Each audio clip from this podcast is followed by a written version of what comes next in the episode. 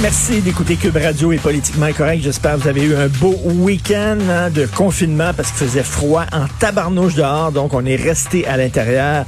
J'entre dans le studio aujourd'hui, ben j'entre dans les bureaux de Cube Radio et là, il y a une lettre à mon nom et là, ça a l'air d'être une lettre. J'ouvre, j'ouvre ça, j'ouvre la lettre et c'est une lettre écrite à la main.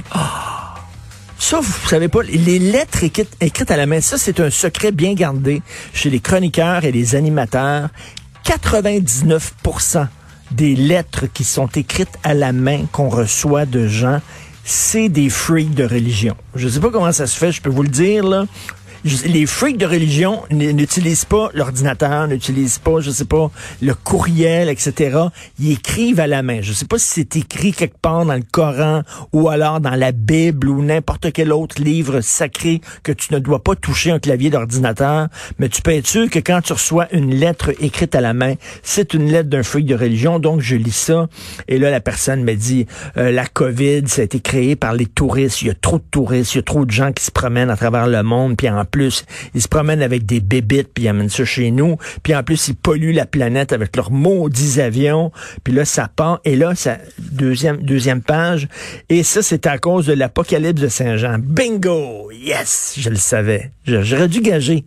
Saint-Pierre, que c'est un fou de religion. Donc là, c'est à cause de l'apocalypse de Saint-Jean. Vous savez que il y a les septièmes sceaux. On vient d'ouvrir le septième sceau. Euh, les sept sceaux vont s'ouvrir en même temps. Euh, les coupes vont être nous devons tous tirer des leçons des sept coupes versées, blablabla. Bla, bla.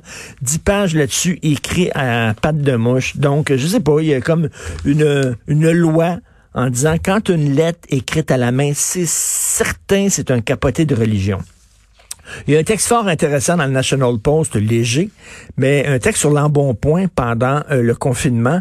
Et c'est un gars qui écrit dans le National Post, il dit, j'ai pris du poids. Moi, j'étais un gars qui faisait, c'est pas moi qui parle, c'est lui.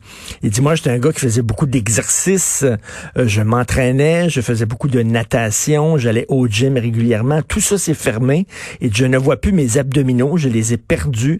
Je suis rendu gros. Mais savez-vous quoi? Si la bouffe m'aide à passer à travers cette Christie de crise-là, ben fuck it. Il dit là, à un moment donné, il y a tellement d'affaires à penser. Le 2 mètres, le masque, se laver les mains, etc. Je commencerai pas à faire attention à ma bouffe. Je maigrirai après la crise.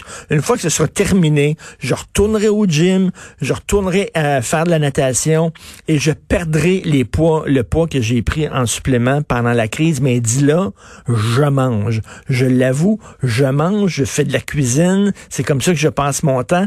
Puis oui, j'ai engraissé et je me sens pas coupable parce que la bouffe, c'est ma béquille et ça m'aide à penser à travers. C'est quand même mieux que l'alcool, c'est quand même mieux que la drogue, c'est quand même mieux que n'importe quoi. Fait que j'arrête de m'en faire. Donc j'ai lu ce texte-là et je me disais c'est tout à fait parfait, c'est génial. Arrêtons de nous en faire. On va prendre du poids. J'ai pris du poids. J'avais un veston là.